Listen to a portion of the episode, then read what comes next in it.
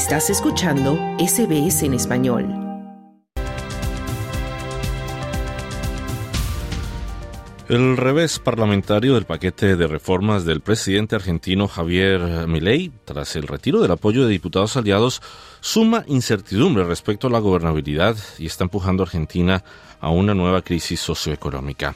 La ley de reformas que ambicionaba el presidente de ultraderecha ya había sido diezmada cuando Milei retiró del capítulo fiscal y decenas de artículos en pos de lograr la aprobación en general en la Cámara de Diputados. Pero, a pesar de esto, no pudo evitar el naufragio en el debate por artículos y se convierte en una situación parlamentaria inédita. Sobre este revés, conversamos con el consultor y analista político en Buenos Aires, Miguel de Luca. Bueno, en primer lugar, el, revés legislativo deja al presidente tiene una serie de herramientas este, presupuestarias y también de desregulación de la economía, con lo cual va a tener que buscar otro tipo de estrategias, algunas de las cuales adelantó, para poder eh, de alguna forma ejecutar su programa de gobierno, sobre todo en un contexto donde el tiempo apremia, porque como bien se señalaba, el problema de la inflación sigue persistiendo, y se suman eh, otros inconvenientes como es el alza del transporte, este, el alza de los alimentos, el comienzo de un nuevo ciclo lectivo en, en Argentina. Entonces, este, de alguna manera, el tiempo, digamos, de lo que se llama habitualmente la luna de miel presidencial se está cortando. Bueno, en ese sentido, Argentina tiene en este momento casi un 50% de pobreza y había mucha expectativa por todo lo que el discurso, por lo menos del presidente, del discurso a los hechos, por supuesto, hay un trabajo bastante fuerte, pero Milei parece que no cede o que no le gusta negociar y que es bastante difícil llegar a puntos por lo menos eh, que acuerden con, con, los otros grupos políticos. ¿Cómo se gobierna un país en ese sentido y qué hace falta para que pueda de alguna u otra manera comenzar a implementar el plan por el que la gente votó por él, por lo menos? Bueno, ahí se juntan varios problemas o, varias circunstancias que llevan a esta situación de impasse legislativo. Por un lado, un presidente que considera que ha recibido un mandato popular y que ese mandato consiste en ejecutar su programa de gobierno sin ningún tipo de revisión, de control o de negociación por parte del Congreso. Es decir, en la concepción de mi ley, lo que existe es la idea de que la voluntad presidencial es la que tiene que ser aprobada sin ningún tipo de enmiendas o modificaciones por el Congreso. Pero lo cierto es que en el Congreso las bancadas de mi ley son este, francamente minoritarias.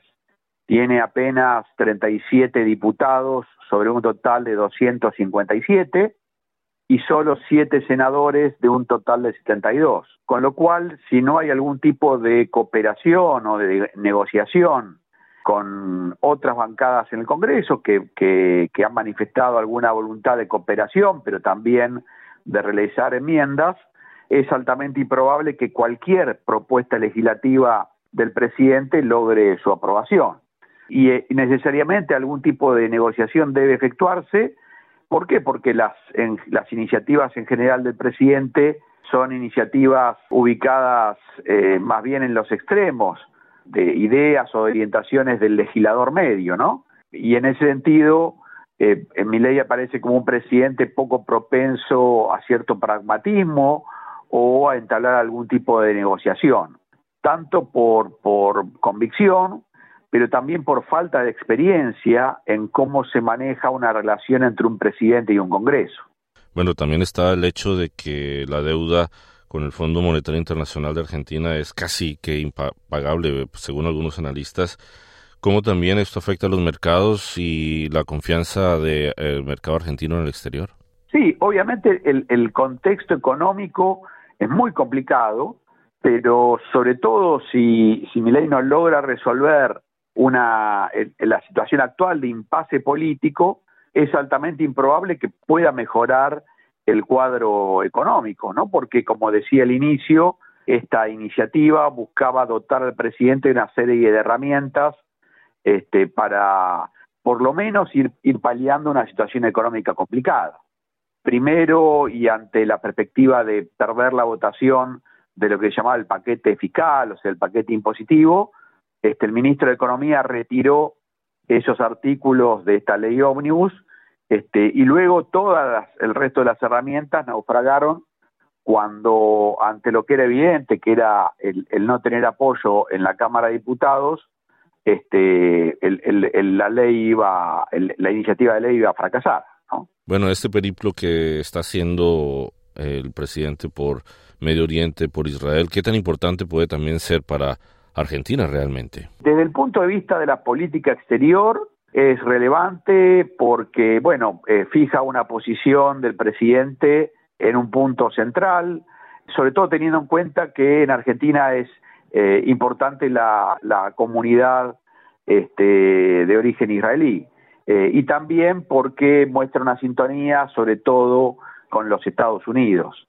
Pero lo cierto es que su ausencia en el país, justo en el momento que estaba tratándose este, de una ley fundamental, una ley de más de 600 artículos, creo yo que le restó este, capacidad, eh, digamos, de, negociación o, de eficacia para que por lo menos parte significativa de esta ley pudiera ser aprobada por el, Congreso. Cabe aclarar que dentro de la bancada, de esta bancada este, bastante reducida eh, que tiene mi ley en el Congreso, la gran mayoría de esos congresistas carece de cualquier experiencia o entrenamiento previo en lo que es el trámite legislativo. De ahí eh, varias de las idas y vueltas, de los dictámenes eh, no concretados, de negociaciones fallidas entre el, oficialismo y algunos otros bloques dispuestos a acompañar esta iniciativa.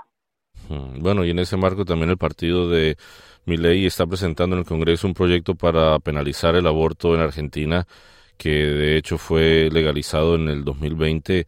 ¿Esto qué impacto también tiene en, ese, en la macropolítica que está tratando de implementar mi ley y también en la percepción de los argentinos frente a las propuestas o a la política de mi ley? Eh, en este contexto, eh, la verdad que lo que muestra es una falta de coordinación de agenda, porque sobre todo la campaña y el programa de mi ley se centraba en resolver la cuestión económica este, y que es el problema más acuciante según marcan todas las encuestas, por lejos. Eh, entonces, introducir un tema que es de otra índole, bueno, puede de alguna manera brindar o agitar lo que se llaman banderas de tipo identitario, pero la gran mayoría, la abrumadora mayoría de la población entiende que este, el, el, el, accionar de mi ley o del oficialismo debería pasar por resolver eh, ciertos problemas gravísimos de la economía, como usted bien señalaba. Miguel de Luca desde Argentina, muchísimas gracias por haber conversado con nosotros aquí en SBS Audio. Gracias a ustedes por la invitación a participar y hasta pronto. Y otro paquete de reformas y de regulaciones económicas impuestas por un mega decreto que rige desde el pasado 30 de diciembre está también bajo análisis de la justicia, que ya declaró de hecho inconstitucional la parte laboral y analiza decenas de pedidos de suspensión del resto en un camino que puede llegar a la Corte Suprema. La incertidumbre se incrementa entonces en una economía agobiada por la inflación que no cede, el año pasado llegó al 211%, la pobreza que está en más del 50% y las condiciones del acuerdo del Fondo Monetario Internacional por una deuda por 44 mil millones de dólares contraída en 2018. Desde Israel, a donde se encuentra de gira, Meley se refirió a los diputados como un conjunto de delincuentes y los acusó de descuartizar la ley.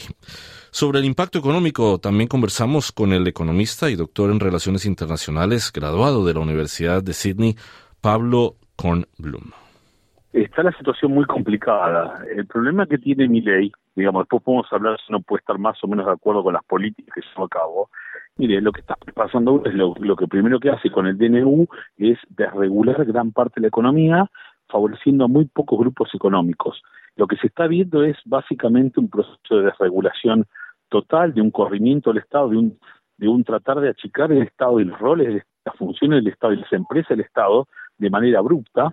Eh, pensé que cuando el FMI pide un ajuste fiscal, mi ley dice, no, no, es, es el ajuste que nos piden es insuficiente, vamos por más y se un paquete de medidas que realmente no son consistentes con un proceso de, digamos, este, no digo suave, sino, digamos, flexible de poder, eh, de reacomodamiento social o socioeconómico. es simplemente un corte de raíz de un montón de subsidios y un montón de beneficios sociales que tiene una población que ya viene muy castigada con una alta inflación por muchos años y que lo que ha llevado es la pobreza que gobierno estaba en torno al 45-50% al 60% en unos meses. Digamos, estamos en una situación, lo cuento para la gente, donde mucha gente, el boleto de colectivo acaba de aumentar un 300% en un día.